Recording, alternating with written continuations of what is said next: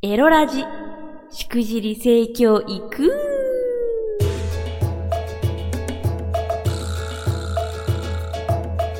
おいでナンシー、バーチャルオイランの夕霧でございます。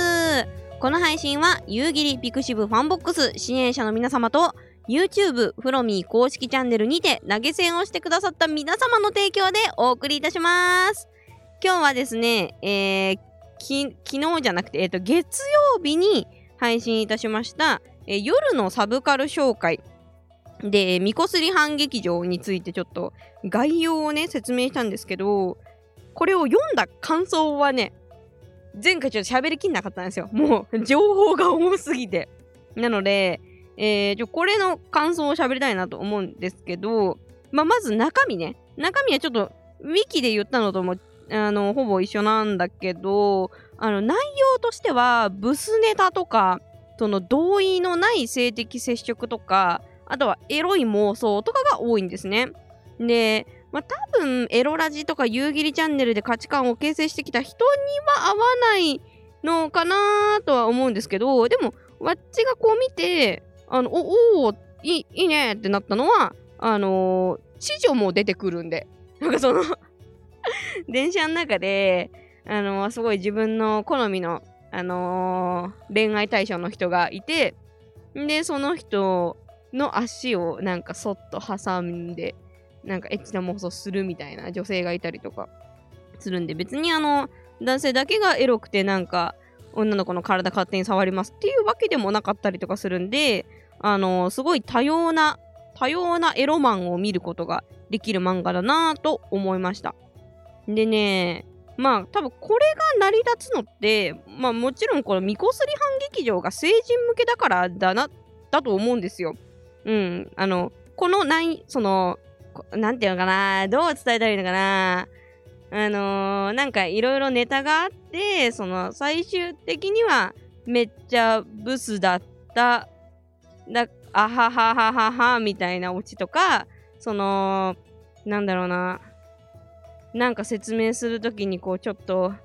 あの、同僚の女の子のお尻触るとか、あと、なんか、なんてそれ、それ取って、みたいなのですごい遠くのものを女の子に取らせて、パンツ見えそう、ムフフみたいなのとか、あのーそういうのが結構多いんだけど、でもそれが、あのー創作ファンタジー、漫画だからできる、えっ、と、できることっていうのが、え理解できる人たちが読むよねっていう前提だから、あの成り立つんですよ、これは。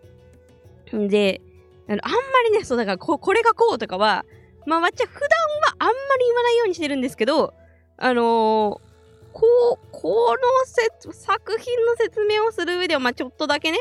ちょっとだけ喋んなきゃいけないなと思って、あのーその、なんていうのかな。あの、でもディスの意味がない、はないんですよ。なんつうのかななんというのかな？な、どういう語順で説明したいのかな？いや、ずっと、ずっとね、今日ね、悩みながら喋ってるんですけど、まあまあまあ。うーん、まあとにかく成人向けだからこの内容が成り立ってるんだけど、まあただ、その当時見てた人たちって、まあこれ、えっ、と、みこすり反劇場が1991年に独立した漫画っていうことなんで、まあこの時、当時20歳だった人は多分、2021年現在50、50とか40代後半とかなんじゃないかなと思うんですけど、まあ、ただその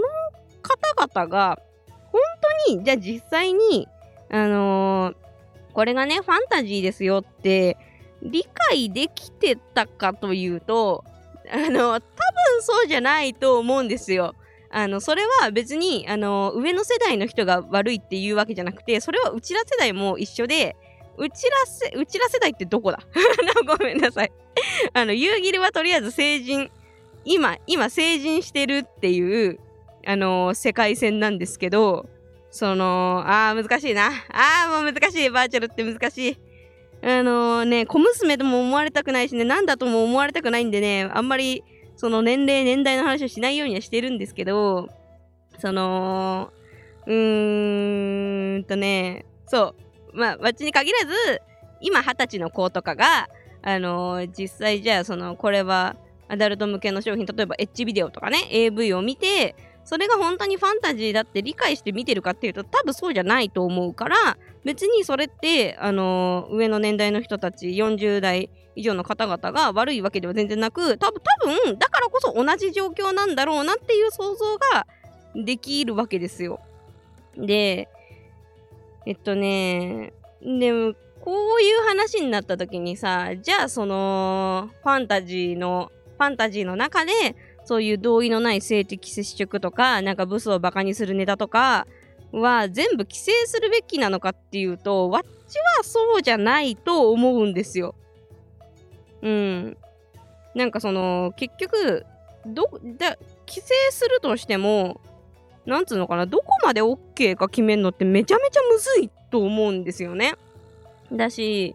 そのじゃあ例えばエッチエッチなのはいけません人を不快にするのはいけませんって言ったってその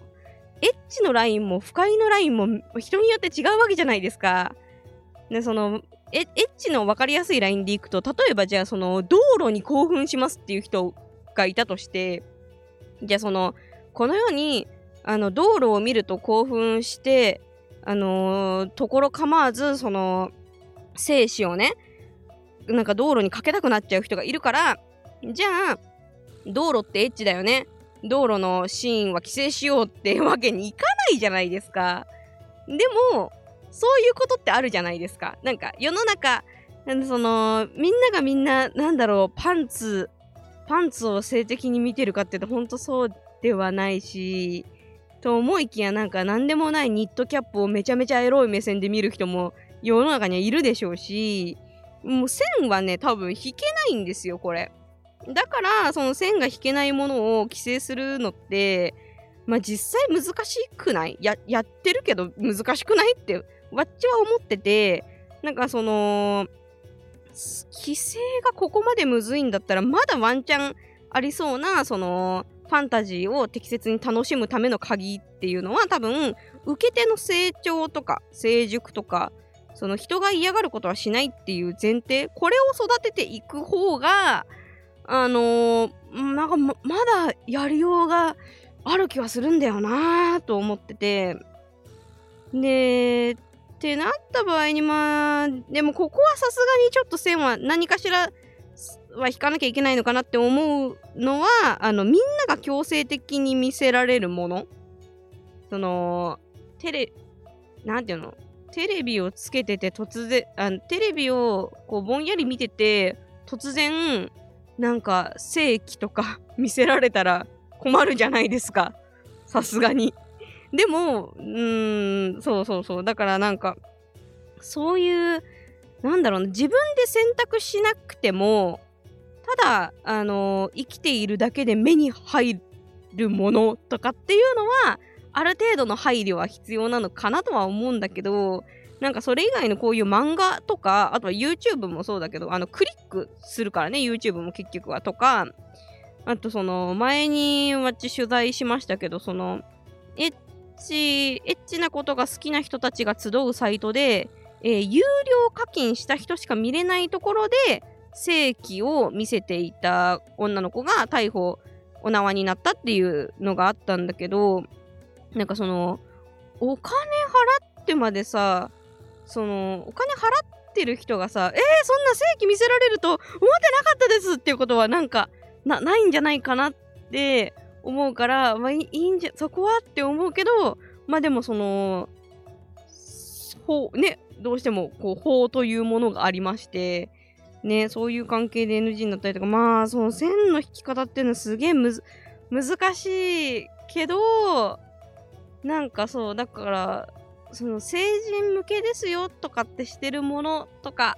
あの見た見たい人だけが見るものとか分かった上で聞く人が聞くものとかに関しては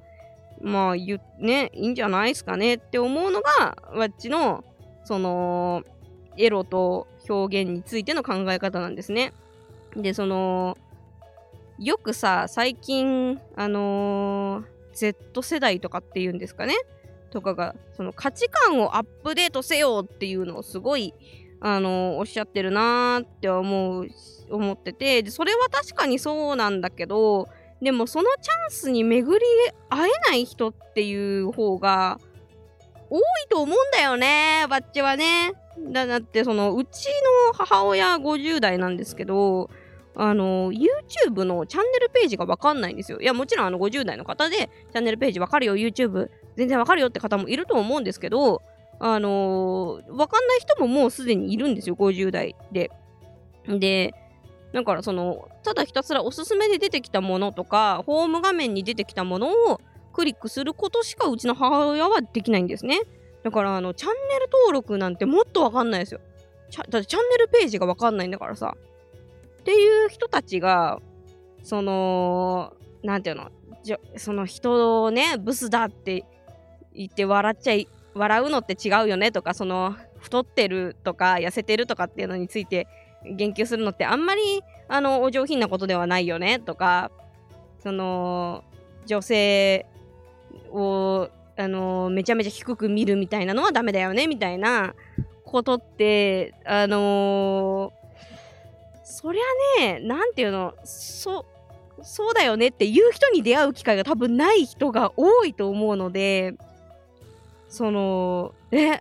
そだしょなんか初手で怒れないなっては思います。すごいあの失礼なこと言われたとしてもその本当に分かんなくてそれが当たり前だっていう世界線の中で生きてたら別に何の悪気もないわけであのやっぱ世の中に絶対的に変な人ってこの世にいないと思うんですねマッチは。結局自分と違うとか自分の中の常識と違う人っていうのをそれぞれがあの変な人だなって思ってるわけじゃないですか。だからあのーもう、孫うことなき変な人って多分いないんですよ。その、なんつうのかな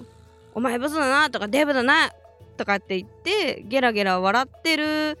仲間の中ではそれが普通で何も変じゃないし、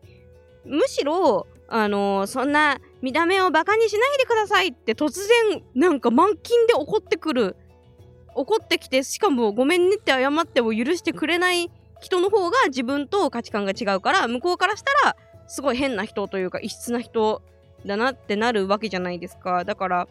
それはまあある意味お互い様だったりもするので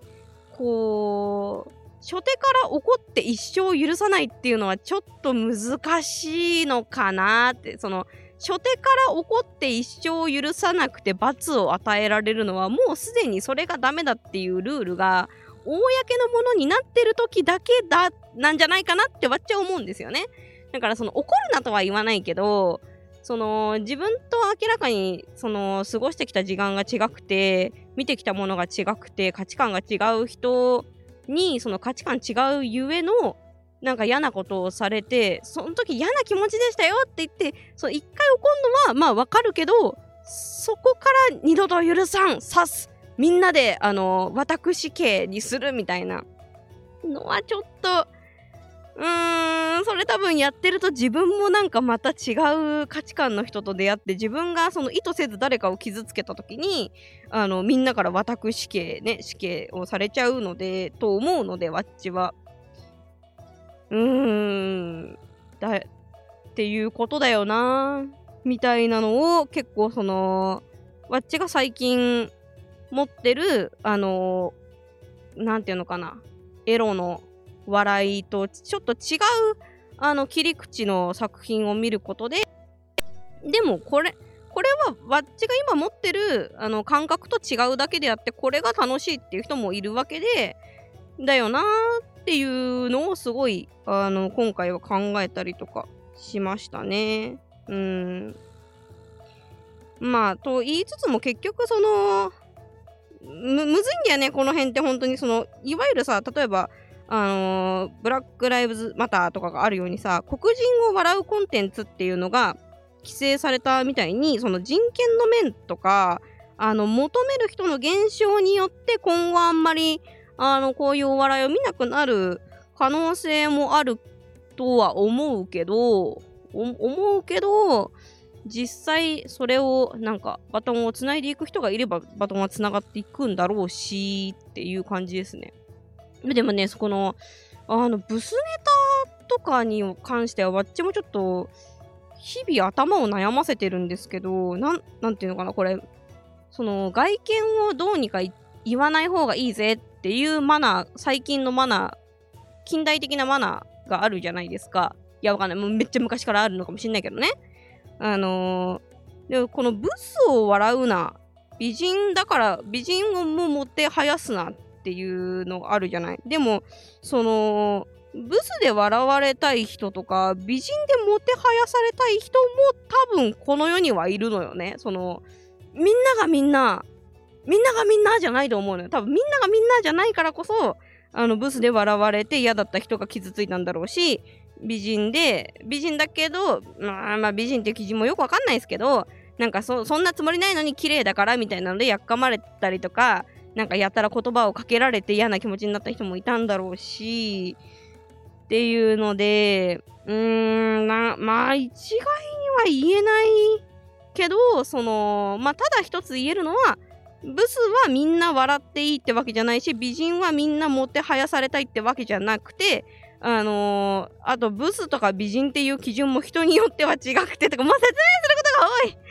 説明することが多いんだけど、まあ、とにかくいろんな人がいるんだぞっていう前提を、あのー、知ってることはすごい大事なのかなって。で、そのいろんな人がいるし、いろんな価値観があるよっていうの分かった上で、分かった上で自分の価値観と合う人と一緒に入れることが多分それぞれにとっての幸せなんじゃないかなとわっちは思うので、あの、そうなると多分大切なのは、そのブスは笑っちゃいけませんとか、美人のこともなんか美人ですねとか、あんまり声かけちゃいけませんとかって統一しちゃうっていうよりは、あのそれよりも自分のいたい居場所を自由に選べる環境、あの、ブスを笑われたくない、ブスで笑いたくないっていう人は、ブスとかそういうネタで笑わないっていう人たちとあの楽しく心地よく過ごせるその移動のフットワークというか自由というかなんか土地土地とか職場に絶対に縛られるわけじゃなくちょっと嫌だなって思ったら自由に移動しても生き続けられる環境みたいな。うーんそういうのが必要なんじゃないかな。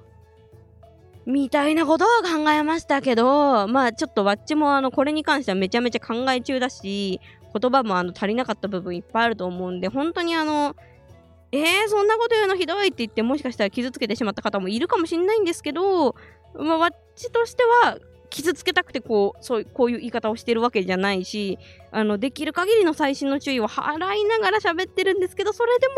もしもあの嫌な気持ちにさせてしまったら本当にすみません。はい。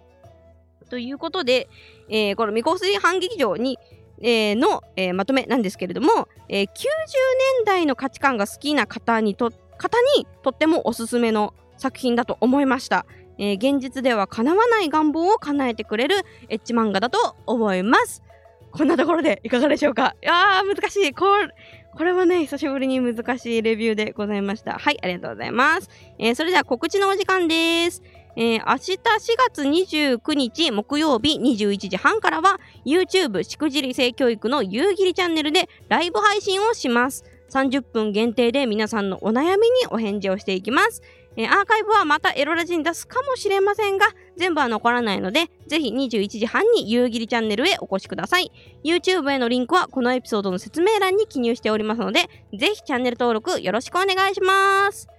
それでは、夕霧が参加しているグループ、フロミーのお仲間、スメシー AKA バーチャルお寿司の新曲、ハッピーだけ歌ってたいよ、フューチャリングフラ、フロムブギーボックスを聴いてお別れです。この曲は Spotify や Apple Music など各種サブスクで好評配信中です。お相手はバーチャルオイラ夕霧でした。またね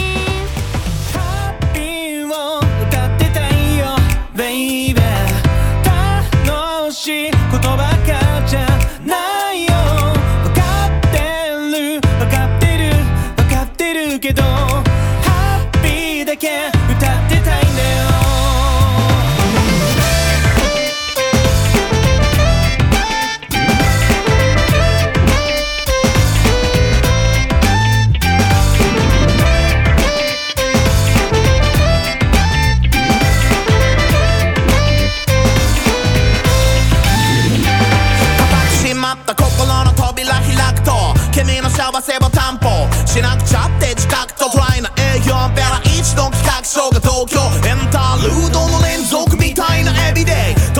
嬉しい年齢。と針が落ちたドーナツか知らなくてもわかるよ。こんな味って今日も重ねる。こと恐れて有意義な会話すること求めてだって忘れたくても一日中覚えてあの夜にはもう戻れねえ。今日の夜にいきなり会えたのに来月の今日すらまた無理。